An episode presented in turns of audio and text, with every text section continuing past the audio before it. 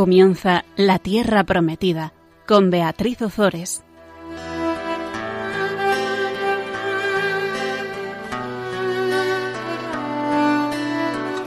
Buenas tardes, queridos amigos de Radio María. Aquí estamos un miércoles más compartiendo con todos vosotros la palabra de Dios. Buenas tardes, Gonzalo. Buenas tardes, Beatriz.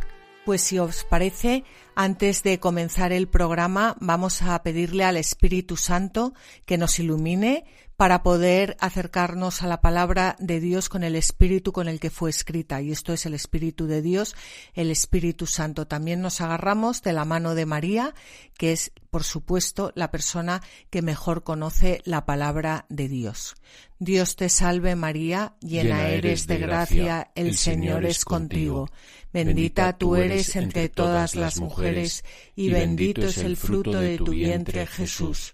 Santa María, Madre de Dios, ruega por nosotros pecadores, ahora y en la hora de nuestra muerte. Amén. En el programa pasado veíamos cómo mientras se prolongaba la guerra entre la casa de Saúl, es decir, entre el reino del norte y la casa de David, el reino del sur, Abner, que era el general de la casa de Saúl, se iba afianzando al frente de la casa de Saúl. Isbaal, hijo de Saúl y rey de Israel, le temía profundamente, digo le temía porque Abner ya se nos ha muerto, y era incapaz de plantarle cara. Abner, sabiendo que el Señor había jurado a David que arrebataría el reino a la casa de Saúl y establecería el trono de David sobre Israel y sobre Judá, acude a David para hacer un pacto. David accede y cuando se entera Joab, jefe de su ejército, le mata para vengar la sangre de su hermano Asael. Pues bien, se nos murió Abner, el jefe de la casa de Israel del norte, en el programa pasado y en este programa vamos a ver cómo se nos muere el pobre Isbaal. Pero antes de narrar la muerte de Isbaal, vamos a encontrarnos con la noticia de que Jonatán tenía un hijo que aparece justo ahora. Vamos a, continuar en el segundo libro de Samuel, capítulo 4, versículo 4. Jonatán, hijo de Saúl, tenía un hijo tullido de ambos pies. Tenía cinco años cuando, desde Yisrael, llegó la noticia sobre Saúl y Jonatán. Su nodriza lo había tomado y había huido, pero con las prisas se le cayó y se quedó cojo. Se llamaba Pues la noticia del hijo de Jonatán quiere llamar la atención sobre otro descendiente de Saúl. Es un niño, aunque más adelante nos van a hablar de su mayoría de edad, y estaba tullido. Al estar tullido no podía ser rey de Israel, por lo cual no era un candidato al reino el asesinato que vamos a, ver a continuación en los siguientes versículos tiende al exterminio total de la casa de Saúl. Fíjate, mm, Gonzalo, que todo lo que queda de la casa de Saúl eh, muere y además el autor eh, sagrado tiene mucho interés en, en recalcarlo. Es como si nos quisiera decir que todo aquello que se construye de espaldas a Dios, todo aquello que se construye basado en el rechazo a Dios, acaba muriendo. Hmm. Ya, ya digo, a mí me, cuando leo esto me recuerda al Salmo 1 y lo voy a leer porque, porque el Salmo 1 es una invitación a vivir según la ley divina y vamos a ver lo que dice. Dice así, Dichoso el hombre que no sigue el consejo de los impíos, ni se detiene en el camino de pecadores, ni toma asiento con farsantes sino que se complace en la ley del Señor y noche y día medita en su ley. Será como un árbol plantado al borde de la acequia, que da fruto a su tiempo, y no se marchitan sus hojas, cuanto hace, prospera. No así los impíos, no así. Son como polvo que dispersa el viento. ¿Ves cómo Gonzalo, como dice, son como polvo que, dispersa el viento y es lo que está ocurriendo con la casa de Saúl, que es como polvo que dispersa el, el viento. continúa diciendo por ello, los impíos no se levantarán en el juicio, ni los pecadores en la asamblea de los justos, porque el Señor vela sobre el camino de los justos, mientras que mientras que el de los impíos acaba en perdición. Vemos aquí que el impío es lo contrario al justo, el justo es el santo y el impío es el, el, el que, el, el, que no, el que no acoge a Dios, el que rechaza a Dios. Hmm. ¿Eh? Sí, también ahí rezoma un poco el, el, el Evangelio, ¿no? En cuanto a, a, la resurrección, porque habla de, de los que se levantarán en el juicio, ¿no? Sí, pues estos desde luego no, no se van a levantar. ¿Eh? Pues bueno, y antes de continuar también eh, vamos, a, vamos a hacer un breve comentario sobre el, el nombre. So, bueno, so, sobre el nombre del hijo de Jonatán, sobre Meribal. Y con este nombre ocurre lo mismo que ocurría con Isbaal. El texto hebreo eh, le llama Mefiboset, que significa de la boca de la mentira o ignominia, mientras que el texto griego y las demás versiones antiguas, siguiendo 1 Crónicas 8:34, lo denominan Meribaal, que significa defendido por Baal. Y es probable que, como ya dijimos eh, anteriormente con el nombre de Isbaal, el cambio de nombre se debiera a que el texto hebreo detesta nombrar al dios cananeo Baal. O sea, para los hebreos Baal era era, vamos, pues, pues lo peor, porque era el dios al que adoraban los, los cananeos, era un ídolo, era, entonces, por, por no nombrar, por no hacer referencia a ese nombre, le cambian el, el nombre. Pero bueno, el hecho es que el autor sagrado se empeña en decirnos una y otra vez que eh, la, la, casa de, de Saúl mm, se deshace por completo. Vamos a verlo.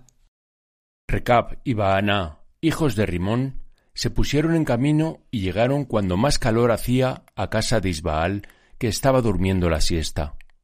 La portera de la casa también se había quedado dormida mientras seleccionaba el grano de trigo. Recap y su hermano Baaná pudieron introducirse sin dificultad. Entraron en la casa cuando Isbaal estaba acostado en el lecho de su dormitorio, se lanzaron contra él y lo mataron.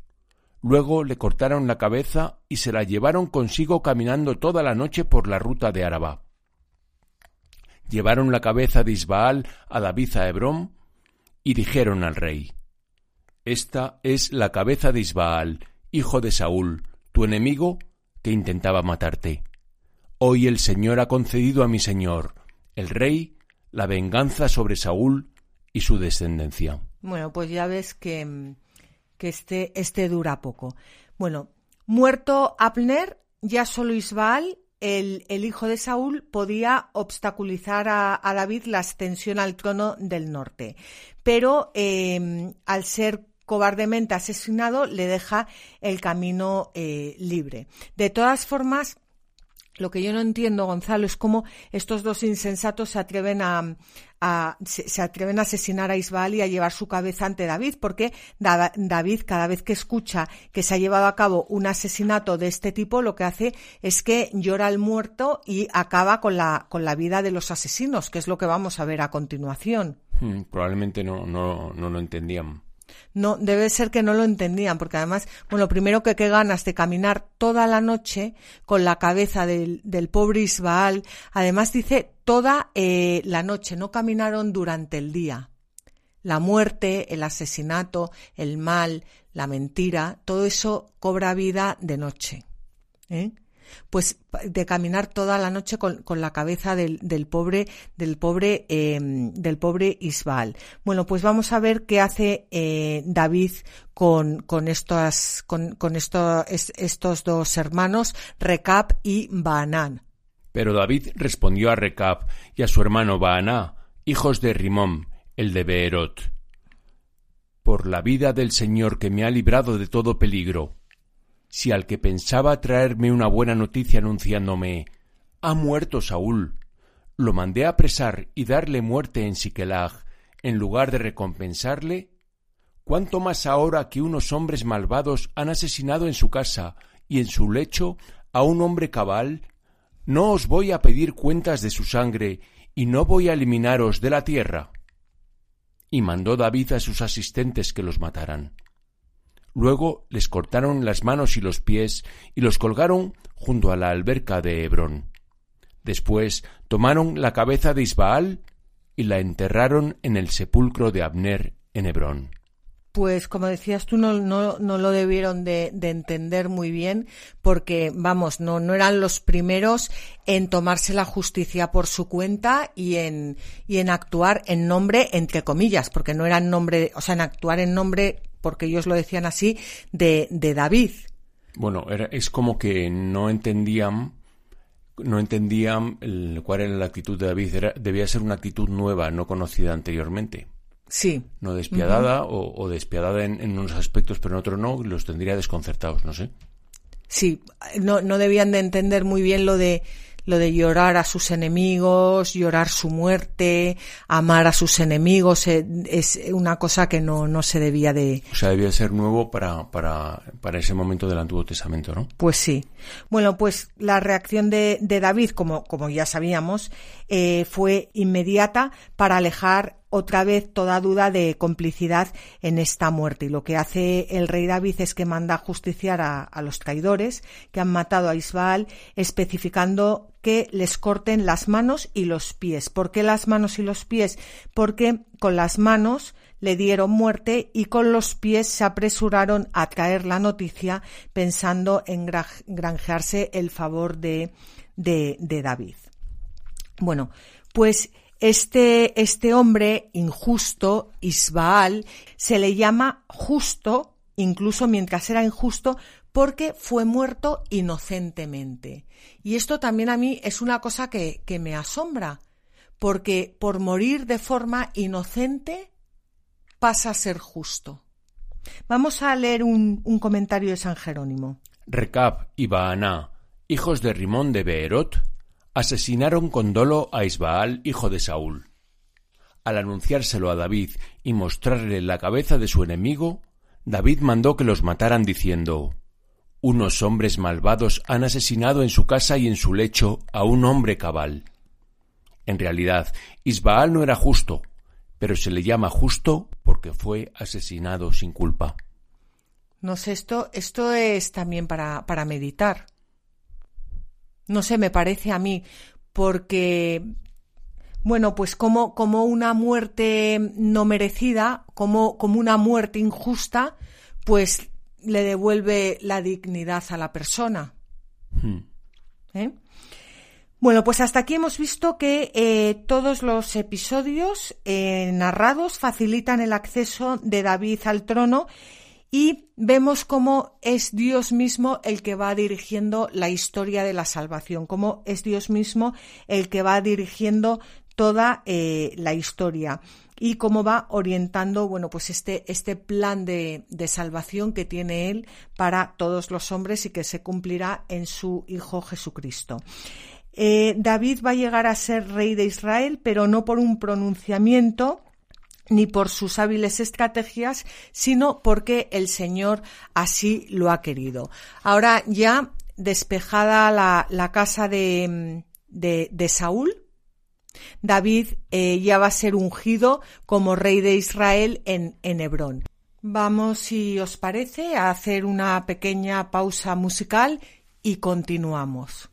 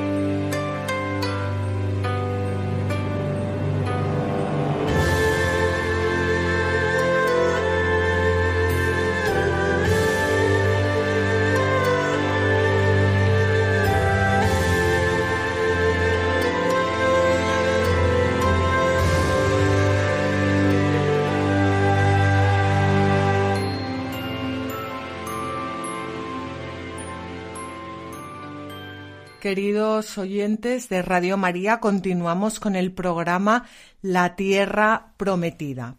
Estábamos comentando la muerte de Isbaal, el último candidato, por así decirlo, al trono, y ahora vamos a ver cómo David es ungido en Hebrón como rey de Israel. Estamos en el capítulo 5 del segundo libro de Samuel y vamos a leer los versículos 1 al 5.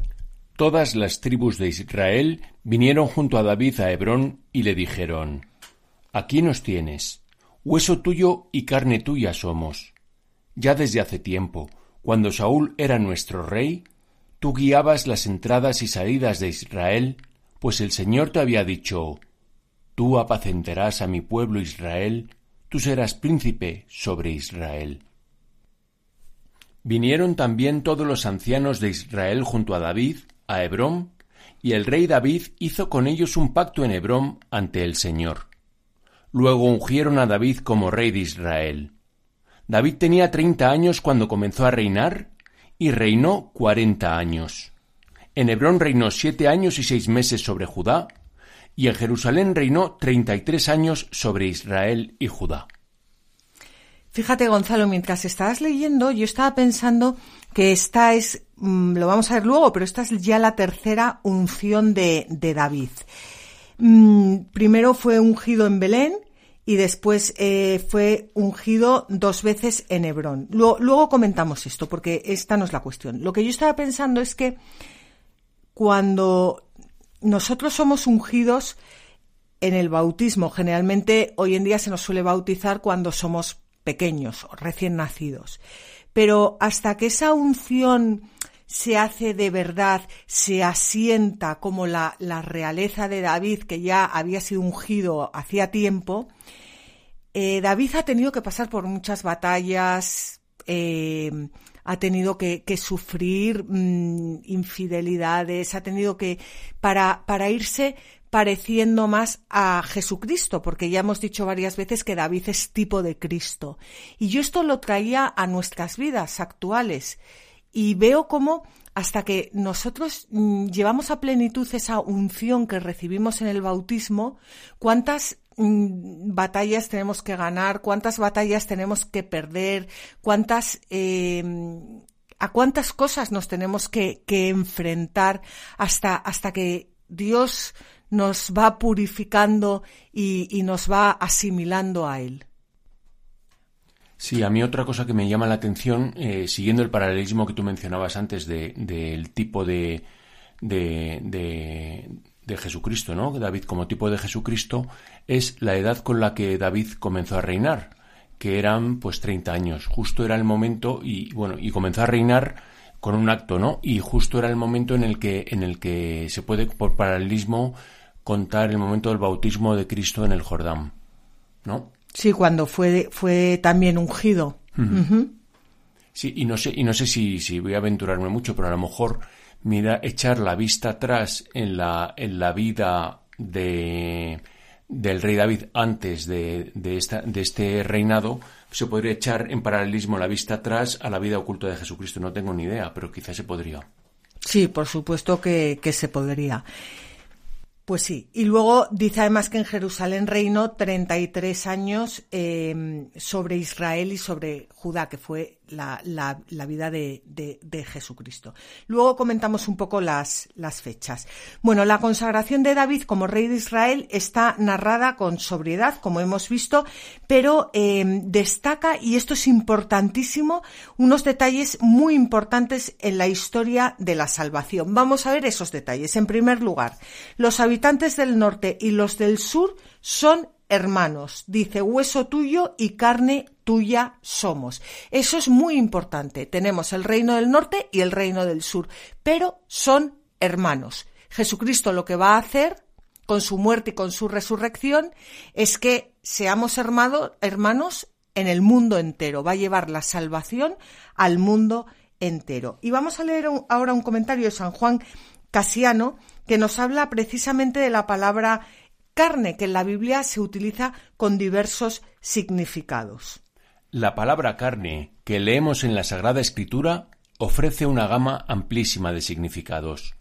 designa a veces al hombre completo que consta de cuerpo y alma, como cuando se dice el Verbo se hizo carne, o también y verá toda carne la salvación de nuestro Dios.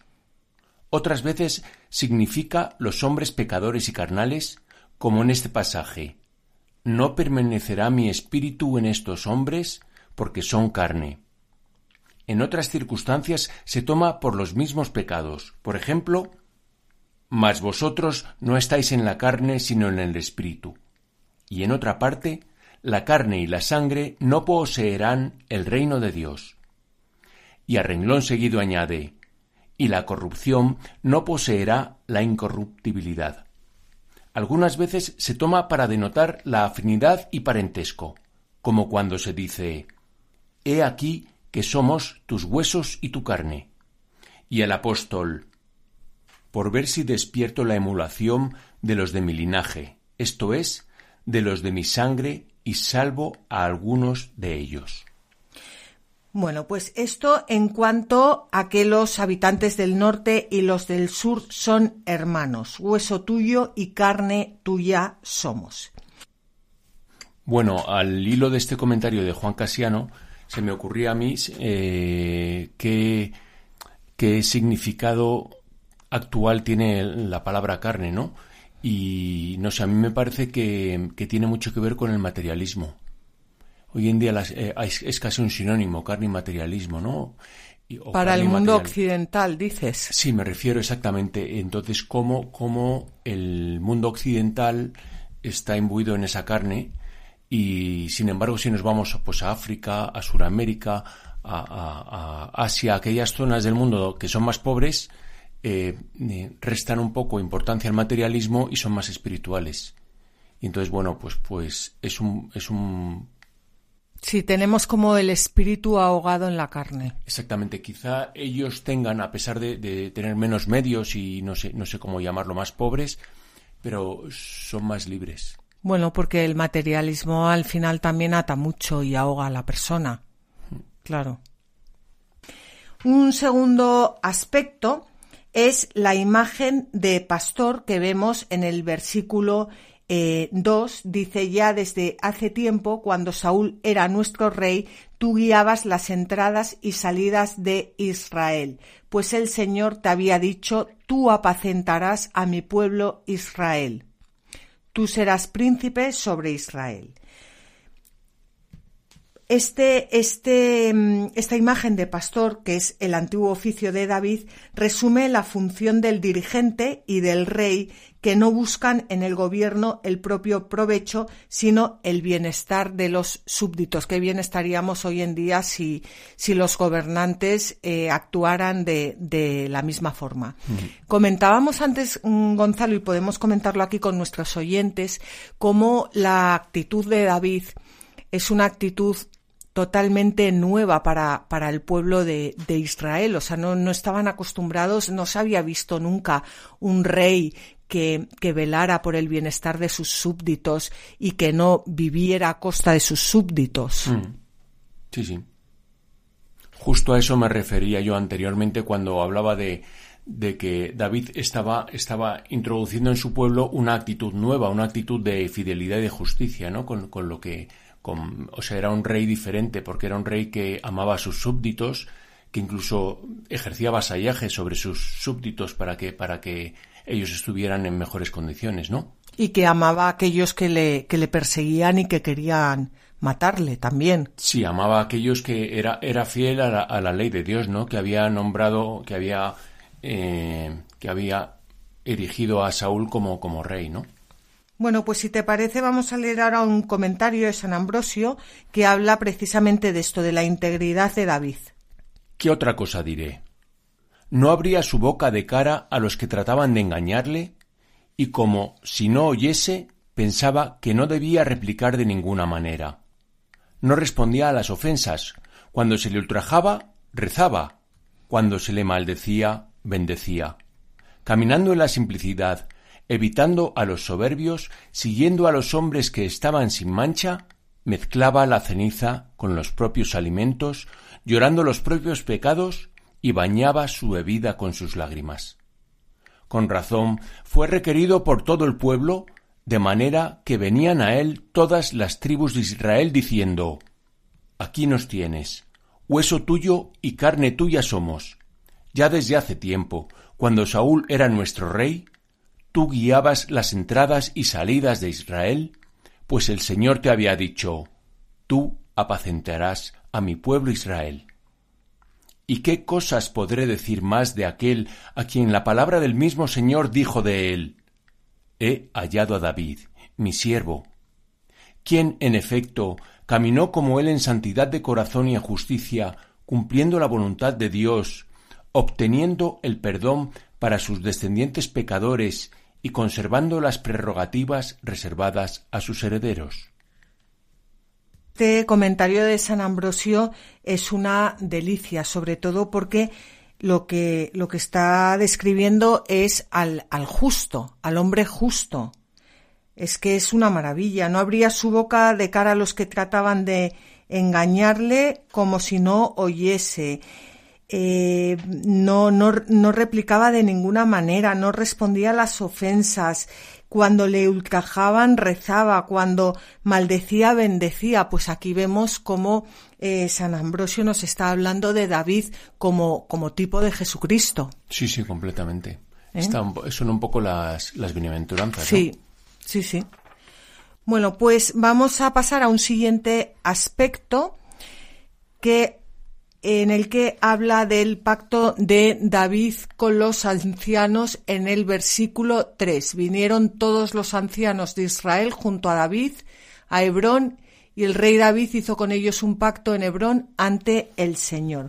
Bueno, pues este pacto con los ancianos es reflejo de, de la doctrina general de la alianza, que está en la base de las relaciones de Dios con su pueblo y de los miembros del pueblo entre sí.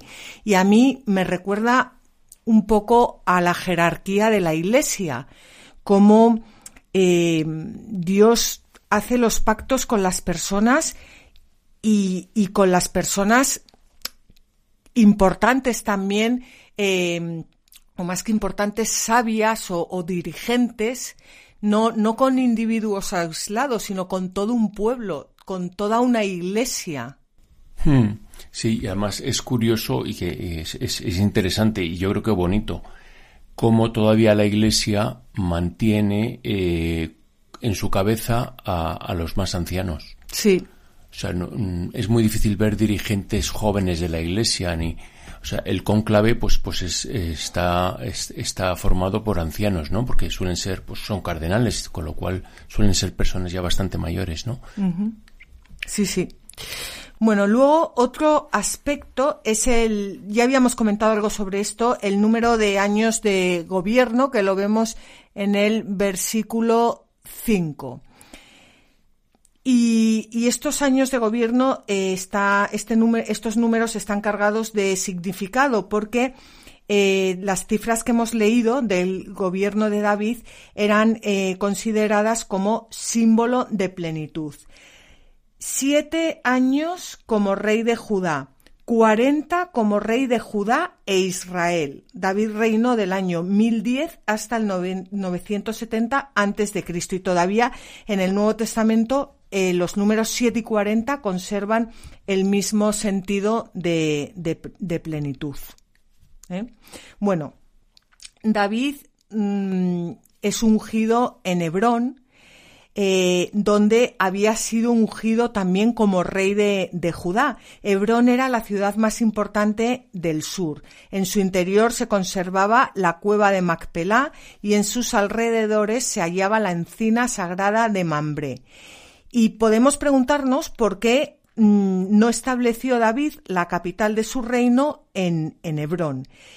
Y quizás fuese precisamente por esto, por, por estas resonancias antiguas, porque eh, Jerusalén no pertenecía ni al reino de Israel ni, ni al reino de ni a la casa eh, de Judá. En cambio, mm, Hebrón, Hebrón sí, ahí estaban, estaban enterrados los patriarcas, em, siempre sería un lugar de la casa de Judá. y, en cambio Israel no era ni de uno ni de otro, por lo cual podía, podía, mm, a mí, fíjate, eh, estamos hablando de que David es tipo de Jesucristo y, y a mí el, esto me recuerda a Jesucristo en la cruz, como mm, Jesucristo no es ni de uno ni de, ni de otro, sino que está ahí en medio eh, en medio de, de, todos los pueblos con los brazos abiertos. Jerusalén no era ni de uno ni de otro, sino que se planta ahí en medio para acoger tanto a los de la casa de Israel como a las de la casa de Judá como al mundo entero. Hmm, completamente. Y luego a mí me, me, viene algo que es, que es absurdo, no absurdo, pero vamos, que es, que es un comentario simplemente, es que eh, se me viene la geografía a la mente, ¿no? Y, y Jerusalén es, está, no está justo en el centro de Israel, pero está en el, en el centro de esa zona. si, si, no hablamos de países, en el centro de esa zona y en una, en una, en un, en una zona muy elevada, muy montañosa, ¿no? Está como arriba y, y como muy centrada, ¿no? Es como el centro. El centro. Bueno, algunos, eh, algunos dirían que es el, centro del, del, del, mundo, pero bueno, ya eso, pero, pero claro, claro que es el centro. Pues, pues aquí en Hebrón em, David es, es ungido y decíamos antes que era la tercera unción. La primera tuvo lugar en Belén, en la casa de Isaí, su padre, la segunda en Hebrón, cuando le eligieron rey los ancianos de la tribu de Judá, y con esta tercera unción David es reconocido rey de todo Israel. ¿Y esto qué significa? Porque esto es algo muy, muy importante. Significa que la guerra civil ha llegado a su fin y que el rey puede dedicarse a la organización del país y a las guerras contra los enemigos exteriores. Y yo vuelvo a lo que comenté antes, Gonzalo, que cuando Jesucristo es ungido rey de nuestro corazón, o sea, que es el centro de nosotros mismos, podemos dedicarnos pues a la organización del país, pues podríamos decir a, la organización de la iglesia, a la organización de la parroquia, a la organización de, la familia y, y, a, y, a dejar, pues dejando atrás todas esas, esas eh, luchas. Bueno, pues hemos dicho que David es figura de Jesucristo en muchos aspectos, pero la raíz de todos ellos es su condición de, rey. Jesucristo va a ser también aclamado rey de Israel. Vamos a leer este comentario de, de San Agustín. Pero, ¿qué era para el Señor ser aclamado por rey de Israel? ¿Qué era para el rey de los siglos ser hecho rey de los hombres? Cristo no era rey de Israel para imponer tributos ni para tener ejércitos armados y guerrear visiblemente contra sus enemigos. Era rey de Israel para gobernar las almas, para dar consejos de vida eterna, para conducir al reino de los cielos a quienes estaban llenos de fe, de esperanza y de amor.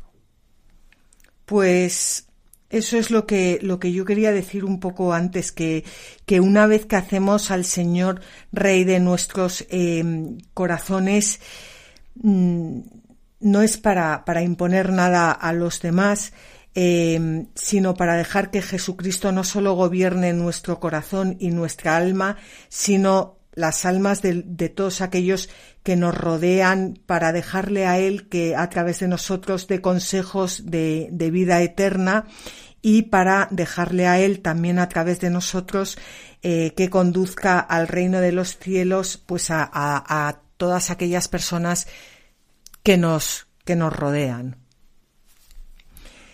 Fijaos que la liturgia de la Iglesia propone este texto del libro de Samuel en la solemnidad de Cristo Rey junto con la escena de la crucifixión que vemos en Lucas 23 versículos 35-43. Jesús ha conseguido su reinado con la obediencia que culmina en la muerte en la cruz, obteniendo la salvación definitiva para todos los hombres.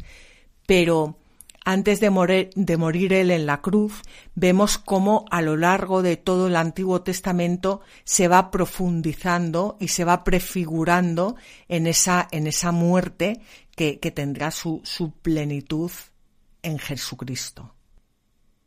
Pues David ya ha sido ungido rey de, de, Israel y rey de Judá y ahora, como hemos dicho antes, lo que le queda es conquistar la, la capital. Vamos a hacer un descanso, un pequeño descanso musical y continuamos.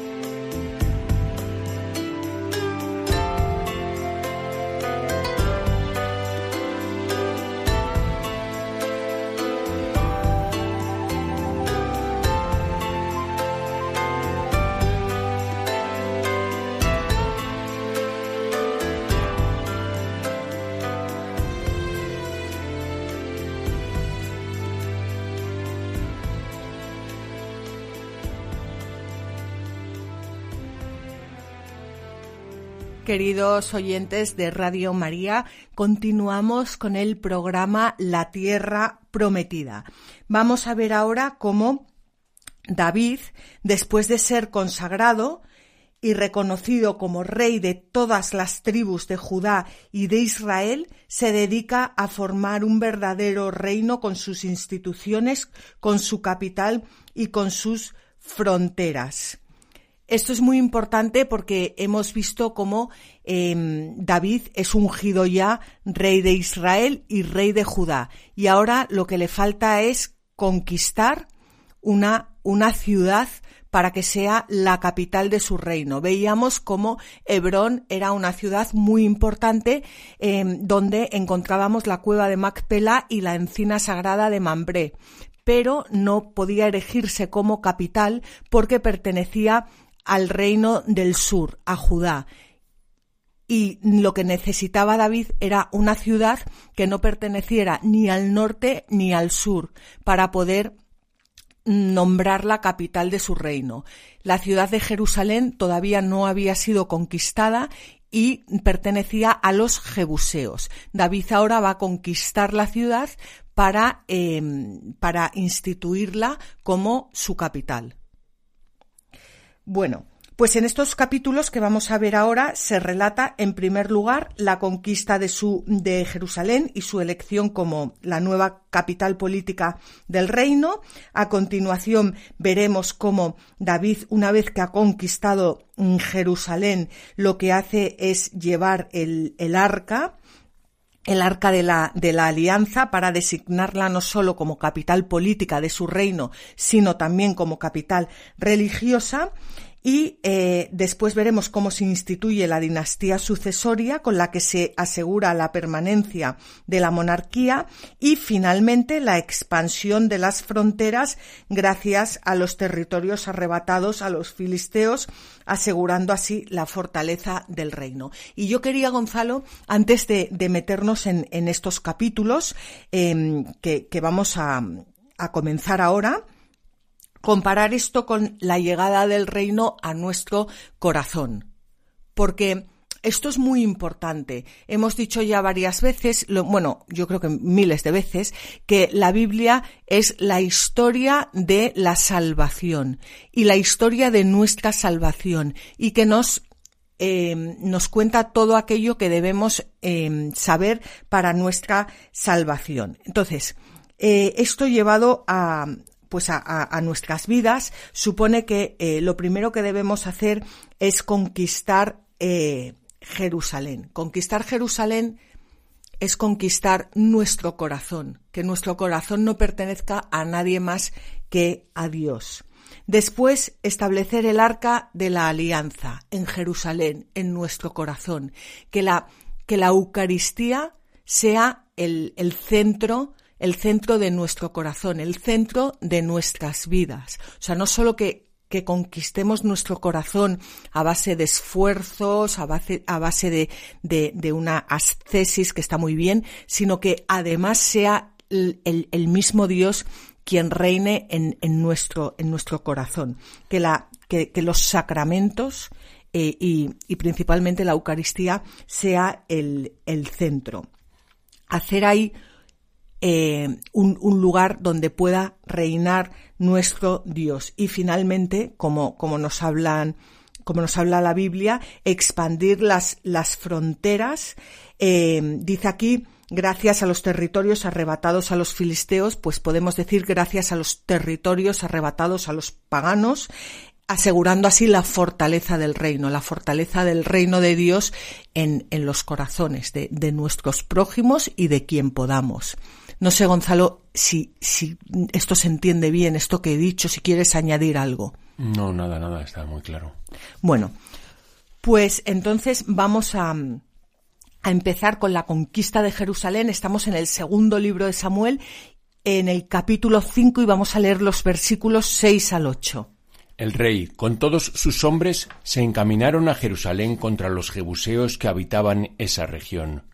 Pero estos dijeron a David, no entrarás aquí, pues los ciegos y los cojos son suficientes para rechazarte. Con estas palabras querían decir que David no entraría. Pero David conquistó la fortaleza de Sión, que es la ciudad de David. Había dicho David aquel día, Todo el que quiera matar al Jebuseo, que pase por el canal. Los cojos y los ciegos son enemigos irreconciliables de David. Por eso está dicho, ni cojos ni ciegos entrarán en el santuario. Bueno, aquí tenemos muchas cosas que, que comentar. Vamos a ver, el rey, o sea, David con todos sus hombres se encaminan a Jerusalén para, eh, para conquistarla. Y los jebuseos, que eran los que habitaban en la ciudad de Jerusalén, le dicen a David, no entrarás aquí, pues los ciegos y los cojos son suficientes para rechazarte. Mm, yo creo que el, el, o sea, lo que significa esto está claro, ¿no? Los, los jebuseos eh, la eh, consideran inexpugnable hasta el punto de suponer que los, los más desvalidos bastarían para detener el ataque de David. Pero si nos vamos a, Mateo 11, versículos 2 y siguientes, eh, escuchamos lo siguiente. En, estamos en, en el momento en el que eh, cogen preso a Juan el Bautista. Y Juan el Bautista está en la prisión y dice así, y oyendo Juan en la prisión los hechos de Cristo, le envió dos de sus discípulos diciendo, ¿Eres tú aquel que había de venir o esperaremos a otro? Y respondiendo Jesús, les dijo, Id y haced saber a Juan las cosas que oís y veis. Los ciegos ven y los cojos andan. Bueno, y luego continúa, ¿no? Pero los ciegos ven y los cojos andan. O sea, eh, este es el, el eh, eh, David prefigura a Jesucristo. Y, y vemos cómo, cómo, cómo, todo, cómo todo tiene sentido. David conquista Jerusalén, pero para que los ciegos vean y los cojos anden. Volvemos otra vez a la historia de, de, la, de la salvación. Sí, no, no, y, luego en esa línea, ¿no? como los ciegos y los cojos en el Antiguo Testamento y, y, y, en la época pues se tomó la literalidad de, de, lo que había dicho David y se prohibió la entrada en, en, en el santuario, en, la, en, el templo, a los ciegos y a los cojos, ¿no? Sin embargo, hoy en día eh, los ciegos y los cojos serían otros, los que no pueden entrar en la casa de Dios por otras razones, ¿no? No por, no por ser cojos y ciegos, evidentemente. Por ser cojos y ciegos espiritualmente. Sí. Quieres decir, ¿no? Mm. Bueno, otra eh, frase interesante que, que hay aquí para comentar es la siguiente. Todo el que quiera matar al Jebuseo que pase por el canal.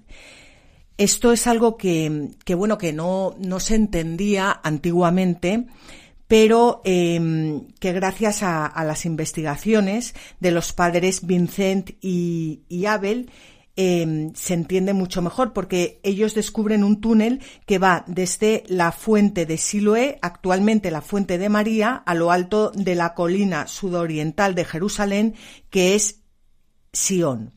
Bueno, este túnel es evidentemente el canal del, del cual se, se, habla aquí, que es lo que, lo que dice, lo que dice David es, es eh, todo el que quiera matar al jebuseo que pase por el canal, que entre por ese canal por el que los jebuseos tenían que salir fuera de las murallas para abastecerse de, de agua, porque si no se, se, morían de sed. Esto era algo muy común antiguamente, que la fuente quedara fuera de, de, de, la fortaleza. Bueno, pues esa, esa era la forma de entrar dentro de las, de las murallas. Eh, fundándose en este, en este descubrimiento, eh, bueno, los, los biblistas eh, modernos no dudan de que el nombre de Sion corresponde a la parte meridional de la, de la colina y es en Sion donde más tarde se va a levantar el templo. Vamos a ver. También es importante tener en, en mente la situación eh, geográfica. Bueno, decir simplemente que en, en Sion se encuentra hoy en día el convento de los benedictinos y la iglesia de la dormición y también el cenáculo. Pero volvemos con la situación geográfica.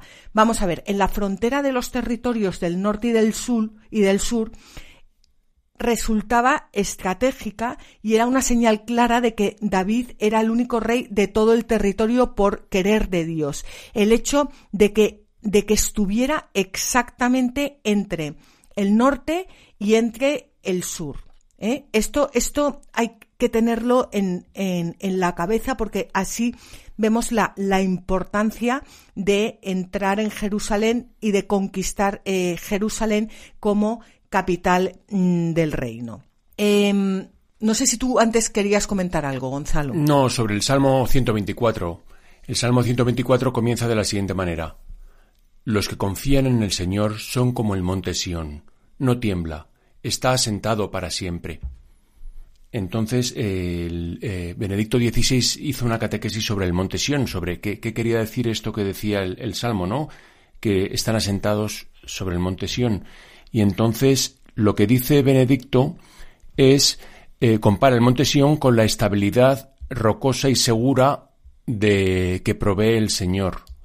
Y dice que es roca, fortaleza, peña, refugio, escudo, baluarte y fuerza de salvación. Es decir, identifica el, el monte Sión es una, una, elevación sobre la propia elevación ya de Jerusalén y, lo identifica un poco con, con, con Dios. No un poco, lo identifica con Dios directamente. Bueno, pues esto es muy interesante porque aquí estamos viendo la conquista del monte Sión y cómo es, es, una conquista no solo eh, territorial, sino también espiritual, donde Dios, el mismísimo Dios, va a asentar su trono. ¿Eh? Bueno, pues vamos a continuar leyendo los versículos 9 al 12 del segundo libro de Samuel, capítulo 5. David se aposentó en la fortaleza y le puso el nombre de ciudad de David. Construyó una muralla alrededor desde el Miló hacia el interior. David iba creciendo en poder y el Señor, Dios de los ejércitos, estaba con él. Hiram, rey de Tiro, envió mensajeros a David y le mandó también madera de cedro, carpinteros y constructores para edificar una casa para David.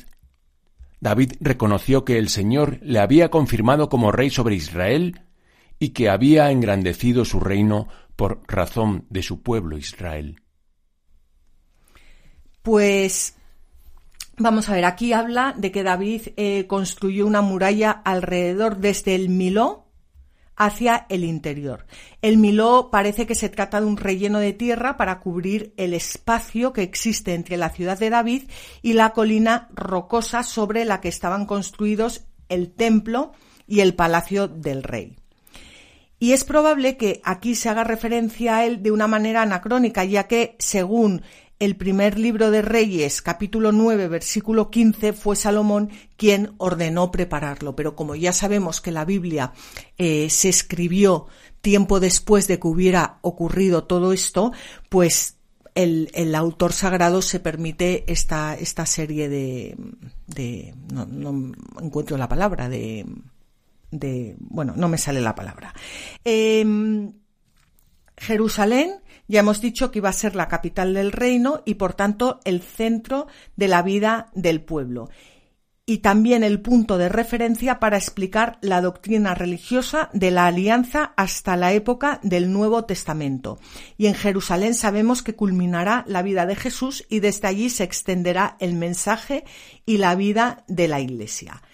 Fuera de, la Biblia, esta ciudad aparece mencionada en textos egipcios del siglo Eh, y XVIII antes de Cristo, que la consideran uno de los territorios enemigos de Egipto, y las cartas del siglo XIV antes de Cristo encontradas en el Amarná, al norte de Egipto, la mencionan junto a Gezer, Ascalón y Laquis, perdón, Laquis, todas ellas ciudades cananeas, pero descansa importancia política. Hmm. Por eso es importante ver aquí cómo el autor sagrado insiste en que el rey de Tiro va a, mm, enviar a, David eh, mensajeros, madera de cedro, que era algo súper valioso en, en, aquel momento, carpinteros y constructores para que edificaran la casa de David, es decir, el palacio de, de David.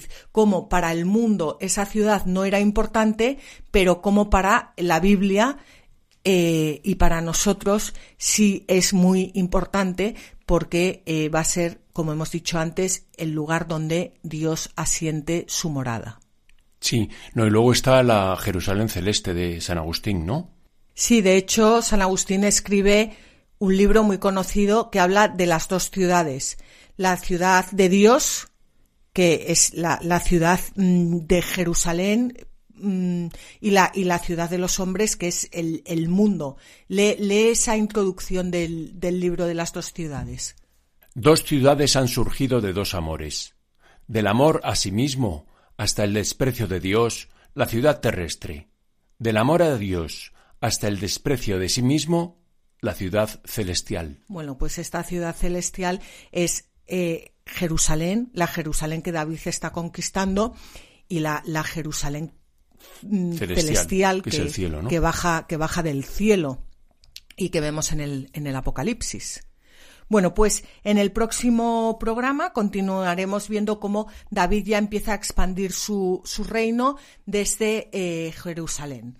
Ese programa será dentro de 15 días y mientras tanto, bueno, os animamos a que nos escribáis a mm, la tierra prometida arroba radiomaria.es. También podéis escuchar eh, este programa y cualquier otro en el blog latierraprometida.es o en los podcasts de Radio María o llamando al teléfono 91 822 80 10 donde nuestros compañeros de Radio María estarán encantados de enviaros los programas que necesitéis. Como siempre, os animamos a que cojáis vuestras Biblias y no dejéis de leerlas, meditarlas y rezarlas, porque en los libros sagrados el Padre que está en los cielos sale amorosamente al encuentro de sus hijos para conversar con ellos.